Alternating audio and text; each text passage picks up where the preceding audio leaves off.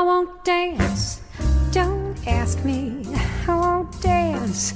Don't ask me. I won't dance. Monsieur with you. Olá, bem-vindos ao Simples Vinho, onde a gente desfruta toda a complexidade do vinho de forma simples, quase um bate-papo. Summertime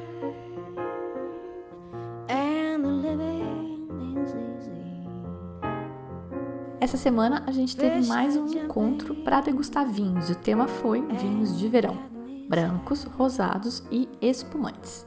Recebi um pouco de crítica a começar aqui na minha casa mesmo, né? Ai, onde já se viu tomar só vinho branco a noite toda? Ai, Fabi, dessa vez vou passar, não sou muito fã de brancos.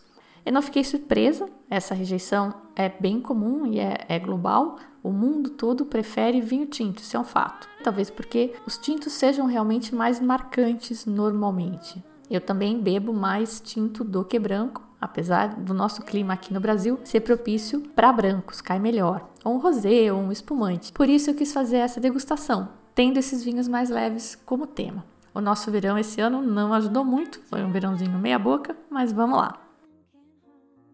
Como tivemos a presença do Jean-Pierre Bernard, que é produtor do espumante da noite, eu acabei servindo o espumante em primeiro lugar para prestigiar a visita. Não era esse o meu plano original, mas eu servi bem pouco para poder retomar ele no final e comprovar o caráter coringa que os espumantes têm. Esse espumante, então, apesar do nome francês, Terroir d'Effervescence, é brazuca, é de terroir brazuca.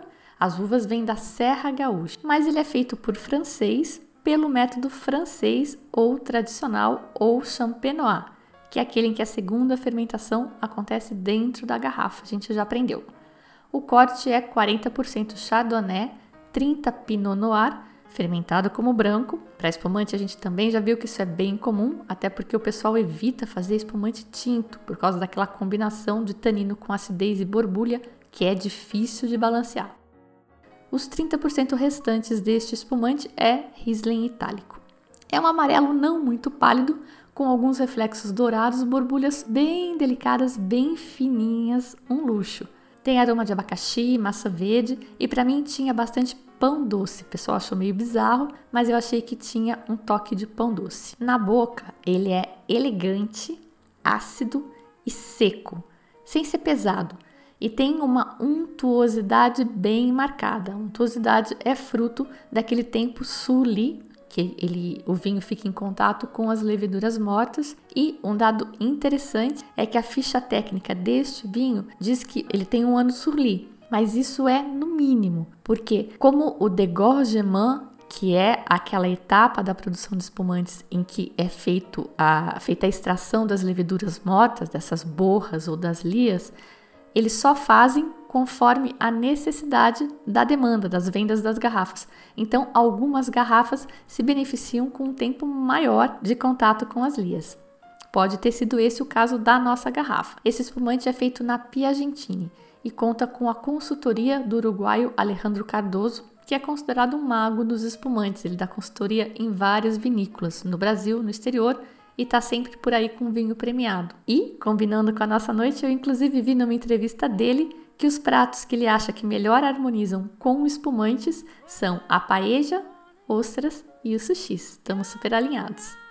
Eu queria falar um pouco também sobre esse produtor. O pessoal que veio na degustação pôde ouvir essa história contada diretamente pelo Jean-Pierre, que é um dos sócios. Ele se associou ao conterrâneo Gaspar Desurmont que é enólogo, trabalhou pelo mundo todo, veio estudar no Brasil e veio decidido a fazer os seus próprios vinhos, mas com uma filosofia pessoal, que é até uma coisa bem francesa, né? A gente vê muito isso na Europa toda, de valorizar o pequeno produtor, que é a ideia do fair trade, que eu falei no programa sobre o Chile, que a Miguel Torres é inclusive certificada em fair trade, tem selo para isso. Então, esses dois franceses se associaram e criaram a Vinhética aqui no Brasil. O Gaspar pegou uma herança que ele recebeu na França, saiu buscando o terroir ideal para o projeto dele e encontrou alguns. Então, ele faz os tintos na região da Campanha, os brancos na Serra Catarinense e o espumante na Serra Gaúcha. Cada produtor escolhido para integrar o projeto, as uvas são compradas. Cada produtor é orientado e suportado, inclusive com transferência de tecnologia, e é acompanhado durante todo o ciclo pelo próprio Gaspar. O website deles, da Vinhética, é bem bonitinho e lá eles mostram o melô do seu Zé, o Cabernet Sauvignon do seu João. E aí você conhece também o produtor. Além dessa ideia do fair trade, e é até natural que esses princípios andem juntos, né? A vinhética busca sustentabilidade. Então eles estão trabalhando para ter vinhedos totalmente orgânicos no futuro e o melhor dessa história é a criação de um ciclo virtuoso, né? Os pilares que alicerçam o projeto baseiam-se em três eixos: que é desenvolvimento sustentável, ser ecologicamente correto, socialmente justo e economicamente viável. Isso implica ser economicamente viável para o consumidor também, é um ganha-ganha. A gente prova vinhos bons e faz o bem para toda a cadeia e para o nosso bolso. Quem se interessar por conhecer melhor o projeto ou adquirir os vinhos deles, pode entrar em contato diretamente com o representante. Os dados estão num post lá no meu site, no simplesvinho.com, na seção de vinho por taça. Além do espumante branco, eles também têm espumante rosé, um vinho branco, um tinto e o rosé está disponível também no bag box, que é sempre mais prático e mais econômico. Na sequência, a gente provou o latido de Sara branco. É um espanhol da região de Navarra. Navarra fica no norte da Espanha, logo abaixo ali no País Basco e faz fronteira com a famosa região produtora da Rioja, que fica a oeste. E a leste está a França, e a fronteira entre os dois países, entre a França e a Espanha, é marcada pela cadeia de montanhas chamada Pirineus. Vai ouvindo, hoje essa informação talvez não te diga nada, mas amanhã você vai ouvir de novo e depois de novo, até que você vai saber de cor a geografia, as regiões. E eu pessoalmente acho essa parte de geografia uma das coisas mais legais do vinho. Outra parte que eu curto muito é a história por trás de cada garrafa. Então, vamos lá para a história do, do latido de Sara. Para começar, que latido em espanhol não tem nada a ver com cachorro, é o latido do coração, é tipo o pulsar, o batimento. E o nome latido de Sara é uma homenagem ao pai da Sara, que morreu num ataque do coração. E ele teria dito antes de morrer: Mi corazón sigue vivo e late más fuerte con el vino nosso próprio vinho. Essa bodega que produz o latido de Sara é a mais antiga de San Martin de Unx, logo no sul de Pamplona, que é a capital da região ali da Navarra.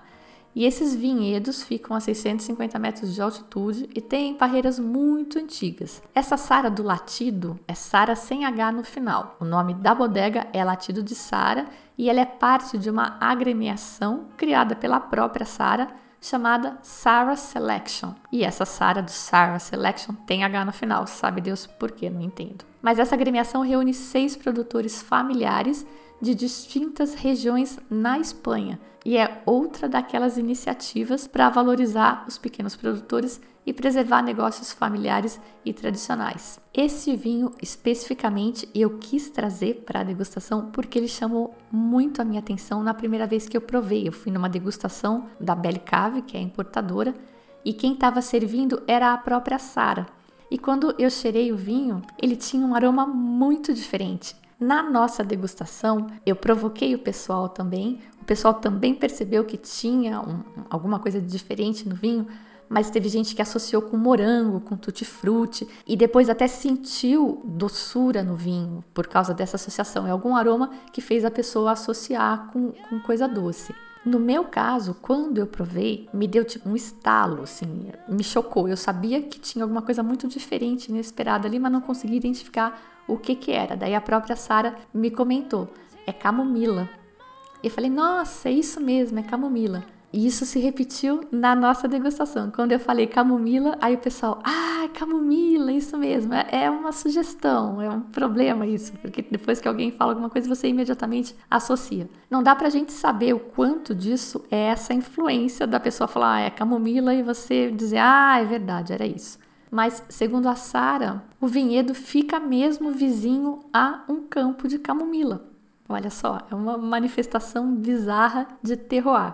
Bom, esse vinho, como eu disse, é DO Navarra, é 100% Garnacha Blanca, que é uma das variedades permitidas na região, e é uma mutação da variedade tinta, a Grenache Noir ou Garnacha, só, simplesmente. Apesar de pra gente aqui no Brasil não ser tão comum, é a quinta variedade branca mais plantada na França e costuma ser a principal componente dos brancos da DO Côte du Rhône e suas várias apelações. Até nos tintos a garnacha branca é permitida, inclusive nos famosíssimos Chateauneuf du Pape. São mais nomes aí para a gente ir se familiarizando. A Côte du Rhône, para situar, fica na metade sudeste da França, nas encostas do Vale do Rhône, logo acima da famosa Provence.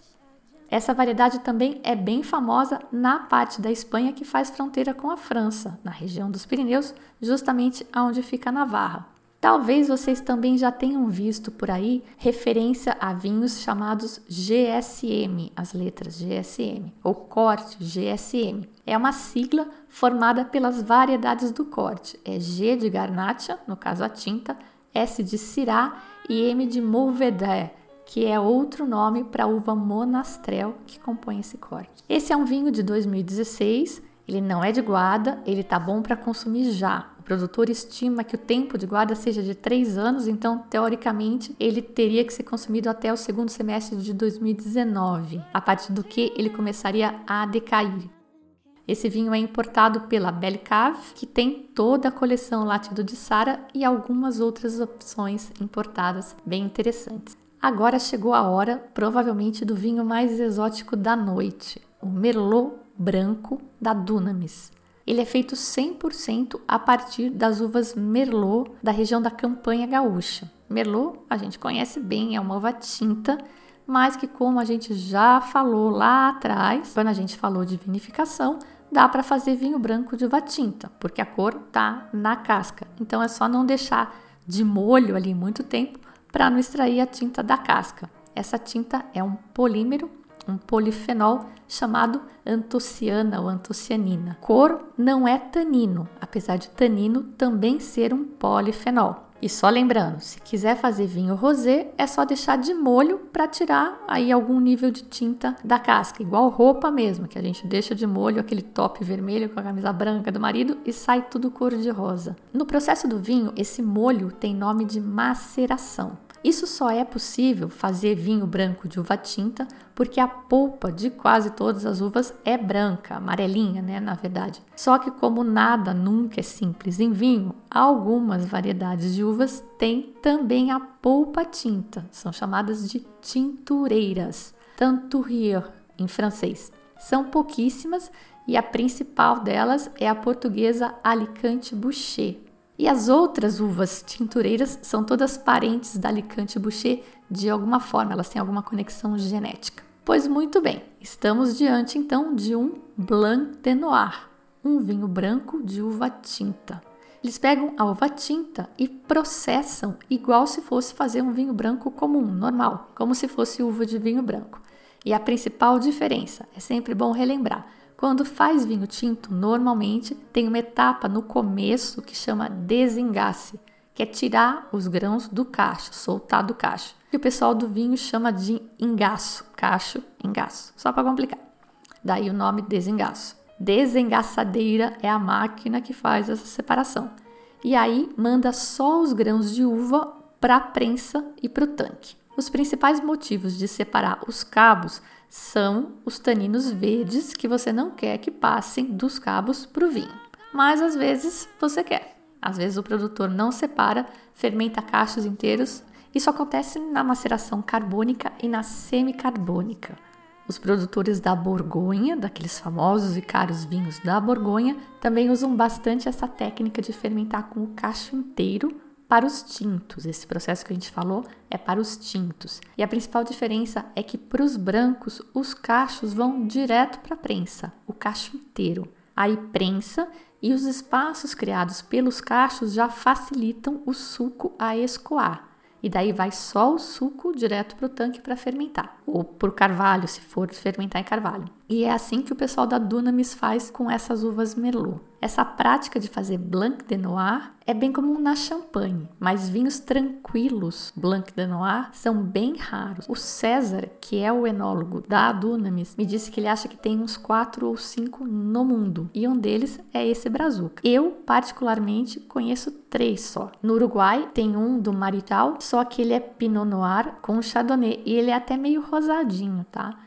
E no Chile tem uma bodega chamada Oveja Negra que faz um Carmener com Sauvignon Blanc. E esse é branco, branco mesmo.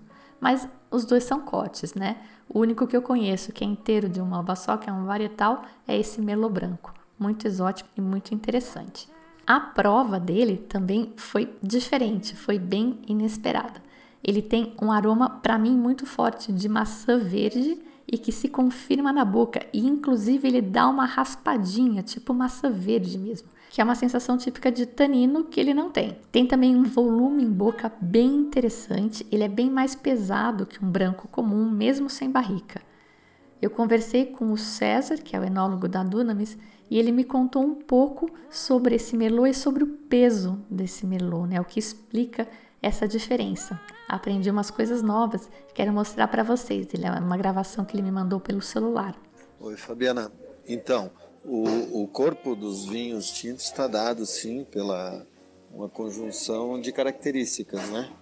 O grau alcoólico, é, os taninos, a glicerina natural que se forma na fermentação, os compostos não voláteis, que é matéria corante, tudo isso conforma o corpo do vinho, né? E ele é mais encorpado que os dos brancos normais porque é uma característica genética da variedade. Então as variedades tintas, ela tem, elas têm um pouquinho menos de acidez, geralmente, né, porque ela tem um ciclo de maturação maior, não é um ciclo curto como Pinot Grigio, é, como Chardonnay, como Semillon, é um ciclo de maturação bem mais longo, né, duas vezes a três vezes mais longo, então não é 45, 60, vai a 90 dias. Essa característica com a própria polpa do suco, ele já tem uma acidez menor e uma potência maior porque a composição é, da estrutura do vinho, é, do ponto de vista genético, são uvas mais estruturadas que as brancas.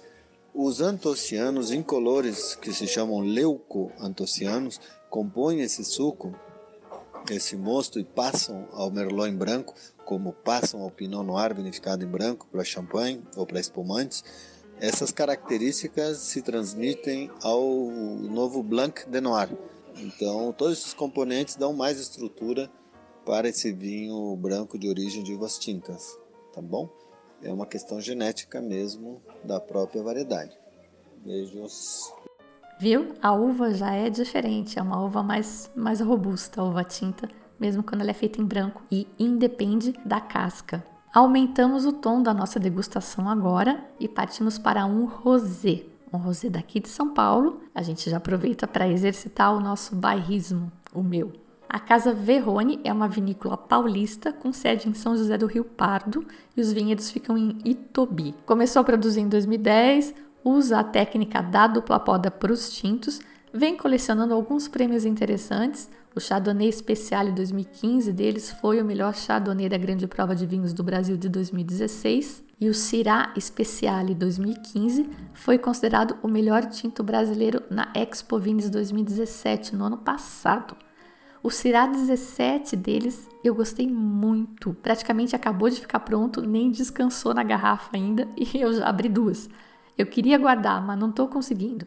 O preço deles é bem legal também. Dá para comprar direto com eles na vinícola a 75 reais. Eu achei sensacional, um achado. O espumante também já comentei aqui e já comprei, já compramos aqui nas nossas compras coletivas muitas caixas do Brute. É bem legal por 45 reais. E eu tô falando da, da Casa Verrone, não é propaganda, não ganho nada com isso, mas é que eu acho que isso é a parte legal de uma comunidade de vinhos, que é a ideia do, do simples vinho, né? É a gente trocar ideias sobre achados, sobre sugestões, sobre ótimas relações custo-benefícios. Eu já recebi várias também. O objetivo de todo enófilo sempre é encontrar aquele vinho maravilhoso, interessantíssimo por um preço melhor ainda.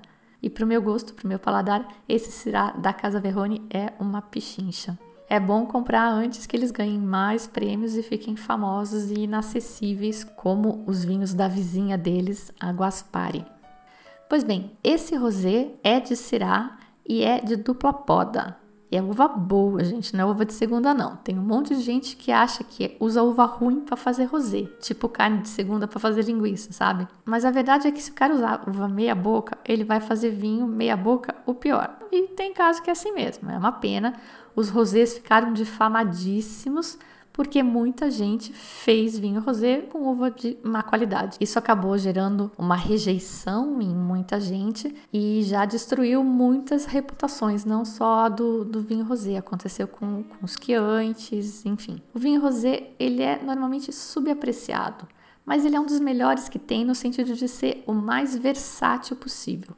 Ele tem acidez, fruta e frescor para quem gosta disso, que normalmente se encontra no branco, então ele vai harmonizar com peixe, mas ele também tem tanino para encarar uma comida com mais substância e dependendo até uma carne. O vinho rosé é os 50 tons de vinho. Entre o branco e o tinto, vai depender daquele tempo da maceração com as cascas. E claro que depende de um monte de outras coisas também. Quem já acompanha o blog sabe que tem uma infinidade de coisas que vão fazer diferença e até se o enólogo estava de mal com a namorada, estava de ressaca e tomou decisões ruins para fazer o vinho. Mas a gente tem que fazer generalizações para falar. Tem rosé, inclusive, que é realmente um subproduto do vinho tinto. É uma técnica chamada sangria. O vinho tinto vai ficar lá no tanque um mês macerando com as cascas e fermentando. Então o enólogo vai lá no momento X que ele decide e tira um pouco do líquido. Ele sangra o vinho com o objetivo de concentrar o que ficou lá no tanque, que continua lá macerando e extraindo coisas da casca. E essa parte que ele sangrou pode ser um belo de um rosé. E se quiser ser ultra chique, usa o nome francês sempre. Quer ser chique, fala em francês. É Sainé.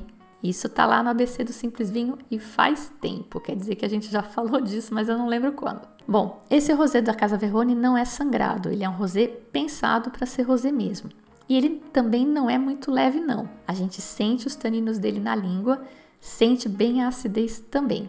Se for um peixe branco muito suave e muito delicado, já era. Esse rosé vai passar por cima, vai atropelar. Mas com peixe mais gordinho, uma sardinha, uma anchova, vai ficar ó dos deuses. Bom, a proposta da degustação era ser com brancos, rosados e espumantes, que eu chamei de vinhos de verão. Mas como a gente tem essa quedinha pelo vinho tinto, eu quis inserir um tinto na brincadeira até para mostrar que peixe com vinho tinto combina sim, senhor. Pode combinar, pelo menos. Só tem que escolher bem o tinto e lembrar do lance do equilíbrio nas intensidades, para que um não mate o outro. E qual que seria a uva tinta ideal para equilibrar com peixe? Pinot Noir e Gamay, ambas francesas, ali da região da Borgonha e de Beaujolais, que é um pouco mais para baixo. Já falei um pouco delas em vários episódios. A Gamay falei mais no episódio sobre o Beaujolais Nouveau. Aí então eu escolhi um vinho chileno da região de Coquimbo, que eu, depois de estudar para fazer o programa sobre o Chile, fiquei muito interessada em provar os vinhos de lá. Aproveitei um bota fora numa das importadoras e arrematei uma garrafa que normalmente custa 90 reais, comprei por 55. É o Pinot Noir da Tabali, safra 2012. Comprei assim às cegas, surpresa para o pessoal da confraria que não estava esperando um tinto e para mim que não conhecia o vinho. Mas aí fiquei remoendo, porque eu achei que seria legal também falar do Pinot Noir da brasileira Aurora, que é uma pichincha, é menos de 30 reais. E não é, na minha opinião, um vinho ruim de maneira nenhuma. É uma ótima opção nessa linha mais leve, sem pretensões.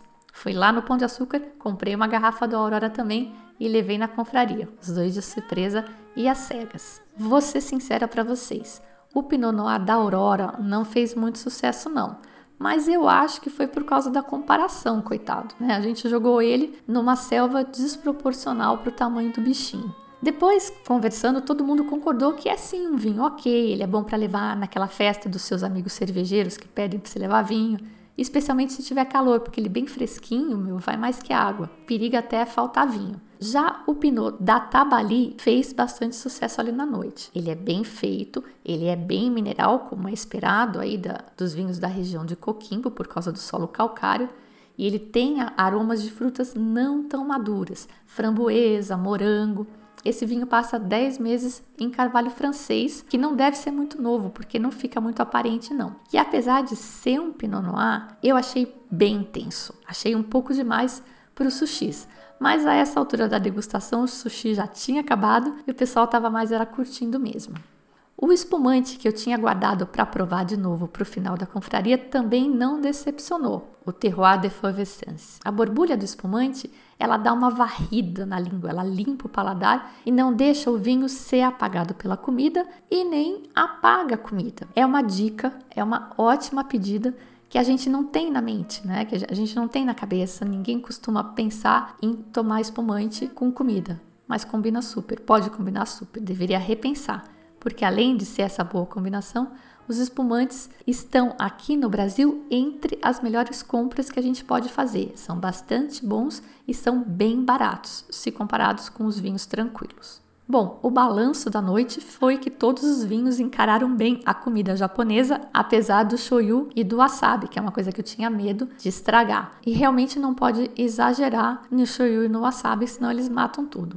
Quem for experimentar vinho com comida japonesa, presta atenção na temperatura. Muda muito a percepção e no caso de branco e espumante, mais ainda. Tem um quadro com as dicas de temperatura para cada tipo de vinho no post do programa. Mas espumantes e vinhos doces são para servir mais geladinhos, entre 6 e 9 graus. Deixa no freezer lá por uma hora esfriando se ele estiver na temperatura ambiente. Os brancos e rosés são menos gelados, entre 9 e 13 graus, o que você vai conseguir aí com uns 20 a 30 minutos de freezer. E aí você calibra na taça, tá? No geral, quanto mais jovem e mais leve, mais frio você deve consumir o vinho. Queria então agradecer aos meus confrades e confreiras, a quem vem sempre, quem veio pela primeira vez, me desculpar com quem ficou de fora, não dá para aumentar muito o número de pessoas e a ideia é que não seja um evento realmente grande, né? Porque senão a gente perde o intimismo da coisa. Vou tentar é fazer mais vezes. É realmente um prazer para mim falar de vinho, apresentar coisas novas para a gente interessada em aprender mais e aproveitar. Quero agradecer ao pessoal que entrou em contato, que me deu feedback. Parece que o meu chororô do último programa deu resultado. Legal, gente, de coração. Me divirto muito estudando, montando os programas, mas claro que reconhecimento é muito legal e necessário. Então pode elogiar sim que eu adoro. E se você não for muito tímido, por favor, me elogie em público nas redes sociais, tá? Não vou ficar triste não. Conforme eu tinha prometido, meu alô hoje vai para o Ivan Couto, que é um fã de verdade do programa, segundo ele mesmo. O Ivan estuda agronomia lá em Janaúba, que é no norte de Minas Gerais. Ele diz que adora vinho e que quer trabalhar com isso. Força aí, Ivan, porque se curtir vinho em São Paulo já é uma tarefa homérica, em Janaúba, muito mais difícil. Então, força aí, Ivan, foca nos seus estudos e se dedica que a gente ainda quer ouvir falar dos seus vinhos aqui no programa. Esses programas de degustação só são possíveis com o apoio dos produtores, importadores e restaurantes que abrem as suas portas para nos receber. Eu queria então agradecer ao pessoal da Vinhética pelo espumante Brut Terroir de Fevescence e por ter ido pessoalmente prestigiar o nosso encontro e compartilhar algumas histórias. Quem quiser conhecer mais e apoiar o trabalho que eles fazem, tem mais informação e contato para compras lá no site simplesvinho.com. O Garnacha Branco Latido de Sara, que é também um trabalho que busca valorizar o pequeno produtor, foi cortesia da importadora Bellicave. Está saindo 75 reais no www.bellicave.com.br. Belly é com dois L's. O Merlot Branco Brazuca é da Dunamis. É um vinho diferente, aí para você provar com seus confrades. Também 75 reais no site da vinícola www dunamisvinhos.com.br e tem mais contatos no post lá no, no site simplesinho.com. Queria agradecer ao Daiki Sushi da Vila Mariana pela comida caprichada, o serviço atencioso e local muito agradável. A gente ficou numa mesa grande que eles chamam de tatame, ela fica separada do resto do restaurante por um biombo. A gente tem que tirar o sapato para entrar lá, tem todo um clima assim, é bem legal para fazer uma reunião entre amigos. Queria dizer também que agora em março tem o Dia Internacional da Mulher, todo mundo sabe, então a mulherada já se apropriou do mês inteiro, virou o mês da mulher. E no mundo do podcast estão rolando várias campanhas. Eu vou participar de uma num programa chamado Ficções do Marcos Ramon. Ele fala sobre filosofia e cotidiano e no dia 13 eu vou estar tá lá filosofando sobre vinho num programa da série 3 Minutos. São 3 minutos de filosofia etílica. Tá bem legal. Não sei se o público do Ficções vai curtir, mas vocês vão. Passa lá e já conhece o trabalho do Marcos também. A música de hoje foi inspirada pelo verão, que tá meia boca esse ano, mas que por sorte deu as caras no dia do nosso encontro e valorizou os vinhos. Summertime, na versão ao vivo da Nora Jones. E lembrando que no site tem muito mais conteúdo além de podcasts e tudo gratuito. Vou ficar um tempo offline agora, mas vou estar tá coletando experiências e conhecimentos lá no Chile para compartilhar aqui com vocês. Vocês vão poder acompanhar pelas redes sociais. Eu sou a Fabiana Knossaisen e vou ficando por aqui com um simples vinho. Tchim, tchim.